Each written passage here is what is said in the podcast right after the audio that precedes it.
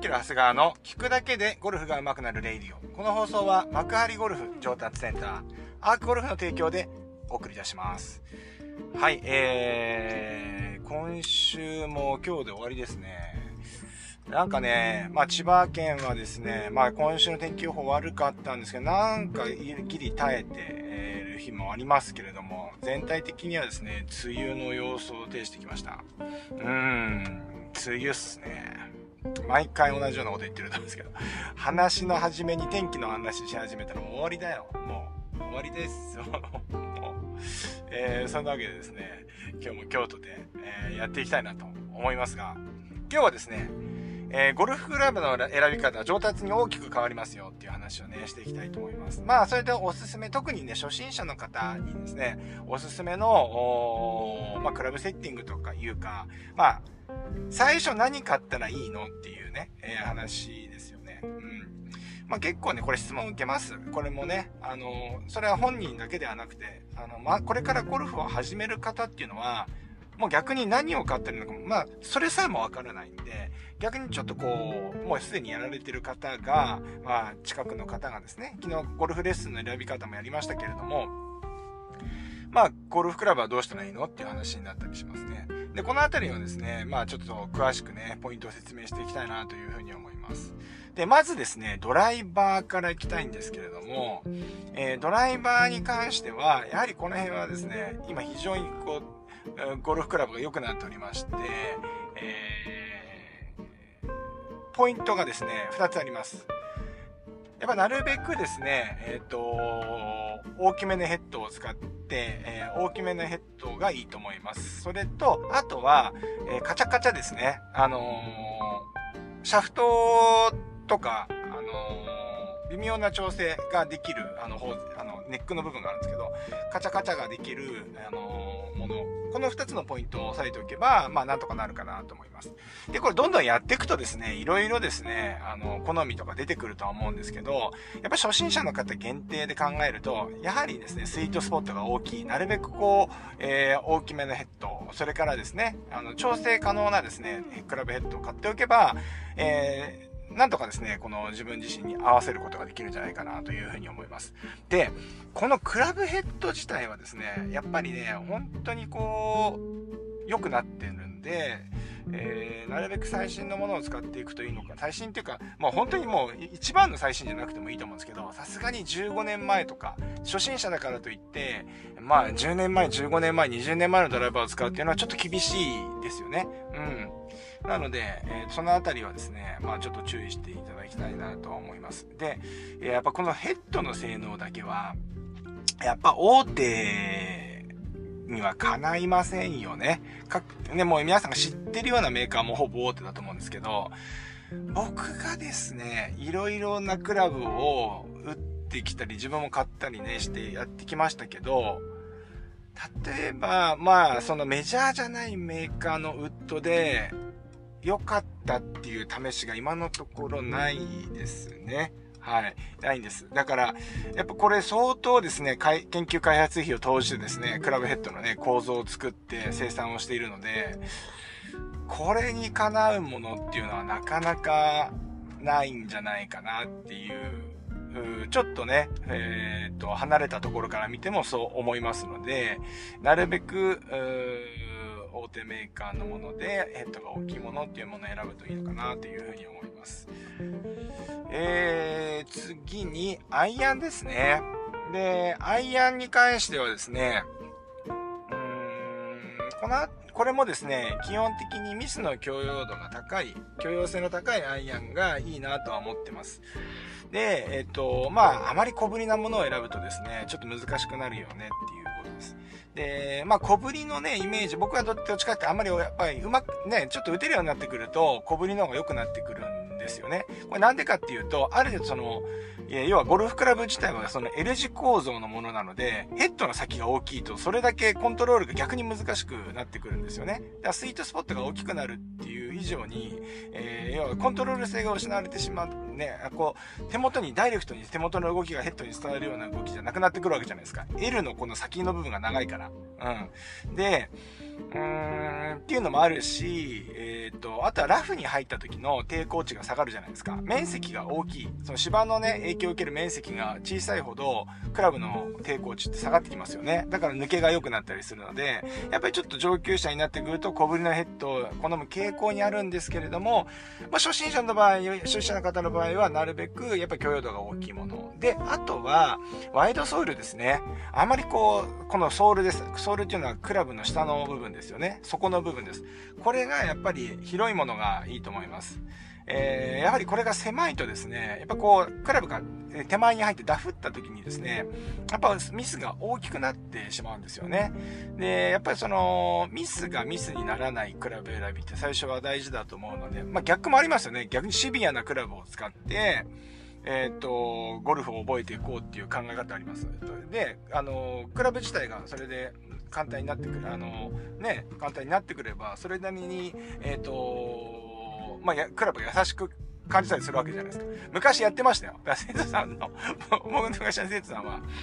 めっちゃ難しいクラブ使わされてましたね。はい。いやいや、これを使えるようにしていきましょう。まあ、レッスンを受けてる方だったらね、あの、要はその、いつも習ってるプロに、どういうクラブって言って、じゃあこのクラブ使いこなせるようにしましょうのセッティングもありだと思うけどね。まあ、一般的に、その、やっぱり初心者の方で言ったら、やっぱワイドソールなものがいいよねっていうがありますよね。で、で、注意したいのが、その、ロフトですよね。まあ、番手なんで、まあ、思ったようなクラブの番手取れれば出ればいいんですけど、意外とストロングロフトになりすぎていて、ボールが上がらない、上がりにくくなってるアイアンとかもあるので、まあ、あのー、まあ、ロフトが立ちすぎてるものは、やんなか、ま、ちょっと注意が必要かなとは思いますよね。まあ、とはいえね、別にそのロフトが立てたとしても、えっ、ー、と、ちゃんとその距離がその番手ごとに出せればいいので、えー、ロフトに関してはまあそこまで言わなくてもいいかもしれませんけれども、まああのヘッド形状、まあなるべく大きいものを使うっていうことと、あとはそのソールですね、ワイドソールのものっていうのがおすすめかなというふうに思います。ウェッジですね、次に。うん、ショートゲーム。で、結局このウェッジっていうのはグリーン周りです。で、えー、グリーン周りで、やっぱり最初のうちってグリーン往復ビンタってあるじゃないですか。行ったり来たりになってしまうっていうね。あれで結局、せっかくいいスコアで回ってても、1ホールで大叩きになってしまうっていうケース結構あると思うんですよ。なので、この辺のウェッジ選びとかも大事だと思うんですけど、まあ初心者の方だったら結構セットものになってしまうんで、まあ選ぶあれって最初はないと思うんですが、まあ例えばピッチまでのアイアンセットで、ウェッジはまた別に買うっていうパターンになった時には、やっぱりバウンスを見てもらいたいなと思うんですよ。バウンスっていうのはソールのですね、ここもソール形状ですね。えっ、ー、と、打っていく面、フェースの方のソールじゃなくて、ちょっと後ろの方のソールですよね。お尻のあたりですね。クラブのお尻のあたり。うん。ソールのフェースの後ろ側、反対側のところのソールの角度なんですけど、このバウンスがあまりにもないと、やっぱ難しくなるんで、えー、いわゆるハイバウンスって言われたりするんですけど、まあ、あのー、例えばサンドウェッジで56度の、多分サンドウェッジとかも58とかじゃなくて56度とかがいいと思うんですけど、56度の、まあ、バウンスが10とか12度ぐらい、12度ぐらいあるといいと思いますけれども、これがね、8とかにならないようにした方がいいと思うんですよね。うん。はまあ、これがね、フェース開いたり開いて打ったりするようになってくると、このバウンスが結構邪魔になってきたりするので、ローバウンス、8度とか、そういうものを使うようになるんですけれども、えー、やっぱ初心者のうちはやっぱり10度以上、やっぱりサンドウェッジだと欲しいよねっていうことになります。はい。えー、まあでもこれってね、やっぱりこう、その人の打ち方によっても変わるので、本来であれば、ね、習ってるプロとか、あの、クラフあの、クラブのね、販売店の、販売員の人に聞いてもらうといいと思いますけど。はい。えー、まあ、これがウェッジで次パターですね。パターに関して、えー、なんですけれども、えー、まあ、いわゆる、えっ、ー、と、マレット型、いわゆるかまぼこ、昔かまぼこ型とか言ったりしましたけど、えー、フェイスバラン、えっ、ー、と、こう、クラブのね、えー、挙動が安定しているものを選ぶといいと思います。いわゆる、いわゆるマレットタイプのパターンですね。うん。で、えー、これはですね、ストロークが、あの、安定します。で、ミスヒットをした時にも、あの、影響が、えー、受けにくいというか、あのミスがミスにならないパターンになりますね。なってきます。で、これはもう構造上そういう風になっているので、えー、いいのかなと思います。これ、そういう私もですね、ずっとブレード、ね、普通のピンタイプのパターをもう25年以上続か、ね、あの、変えられなくて、まあ、ヘッドカバーしたくないっていうのもあったんですけど、本当にあのー、20、パターは本当25年以上変えてなかったんですけれども、この度ですね、マレットデビューしまして、えー、オデッセイのですね、マレットタイプにして、したらですね、やばい簡単です。本当に。ズルですね、あれ。みんなあんなクラブ使ってたんですか？パター使ってたんですか？本当に、ずるいよ。今まで、今まで俺なんでこんな一生懸命難しいパターでやってきたんだろうと思いましたね。うん。やっぱ、まあそれでも、まあ、何なの？あの、数字はそんな変わんない。不思議なもんで、めっちゃ簡単に変わるんだけど、わかるんだ。めっちゃ簡単になるんですよ。ポーンと構えた方向のとこにボールがポーンと出てくんだけど、やっぱりこう、入る入んないっていう、その一筋入るか入んないかのとこ、いや、ライン読みとかもタッチとかも含めてね。結局そういうの大事なんで、あのー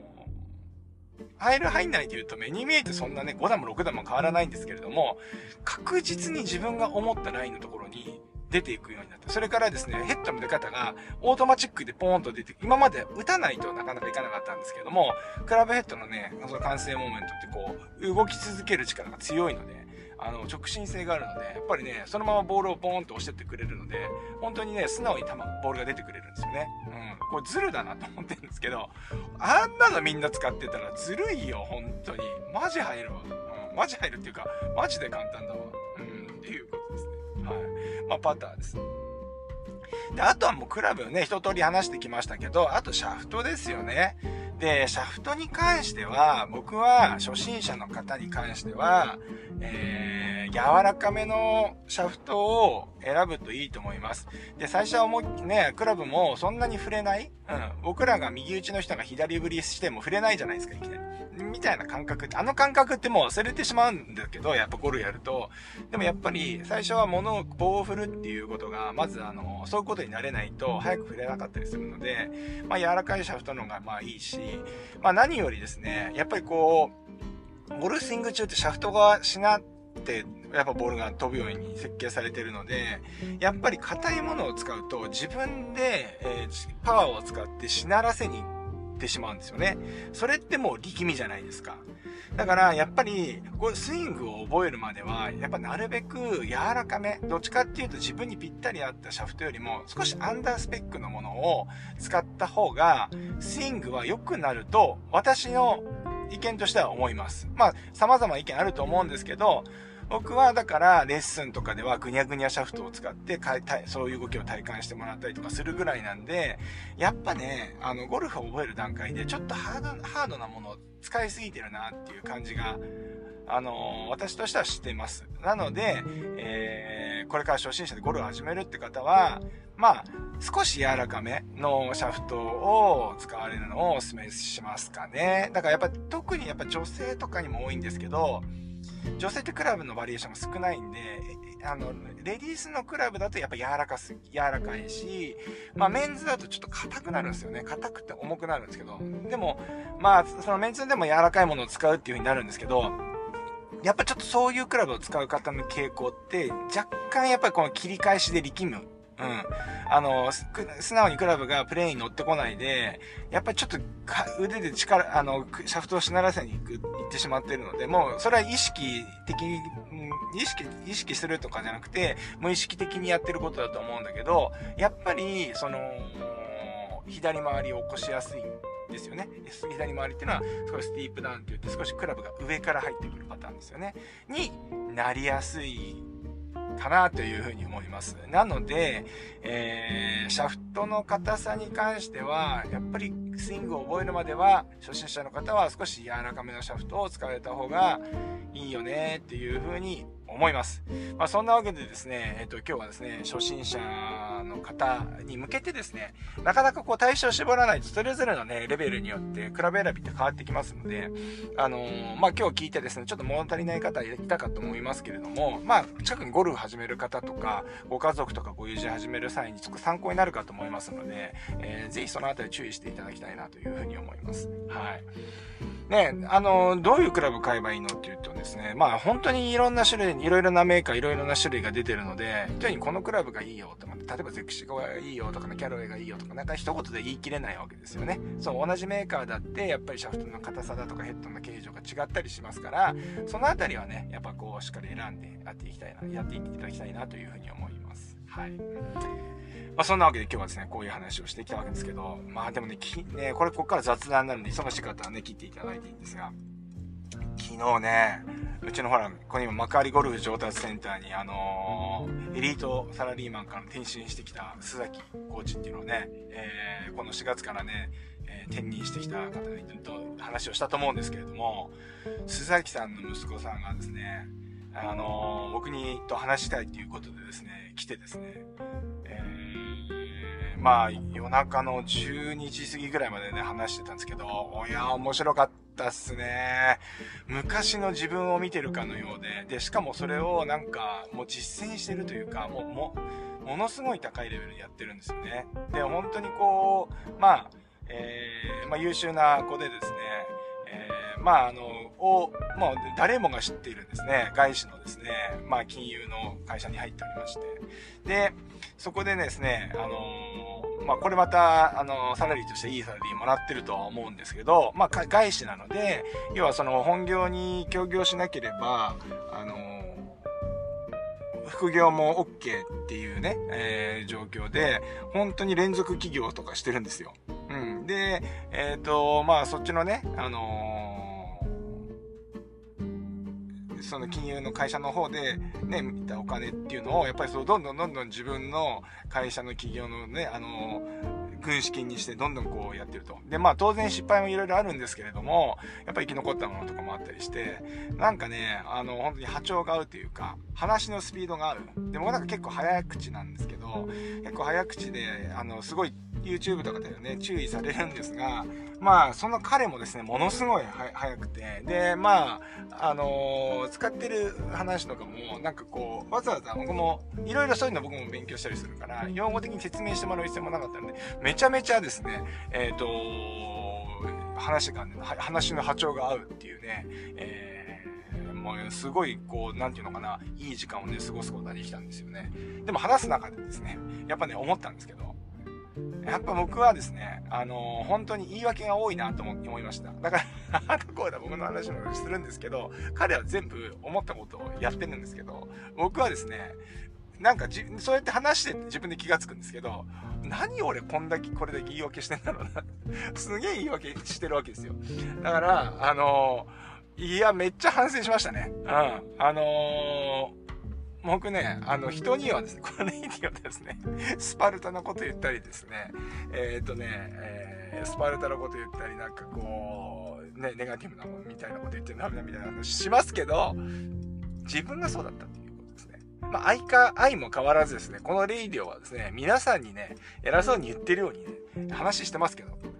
すべて私自身に言ってるというレイディオになっておりますので、ぜひともですね、ご理解いただきたいなというふうに思います。いや、あの、昨日はね、素晴らしい回でした。はい。そんなわけでですね、えー、今週もね、えー、無事に終わりましたけれども、来週からもまた配信していきたいと思います。ちょっと関東というかね、日本列島としては少し梅雨入りのムードが出てきてますので、なんかね、えー、ちょっとどんよりしてますが、まあ、レイディを聞いて、えー、一日の日課でレイディを聞いていただければですね、なんかのね、あのー、ためになるかもしれません。上達するかもしれませんのでですね、えー、毎日聞いていただきたいなというふうに思います。それでは、今日もいってらっしゃい。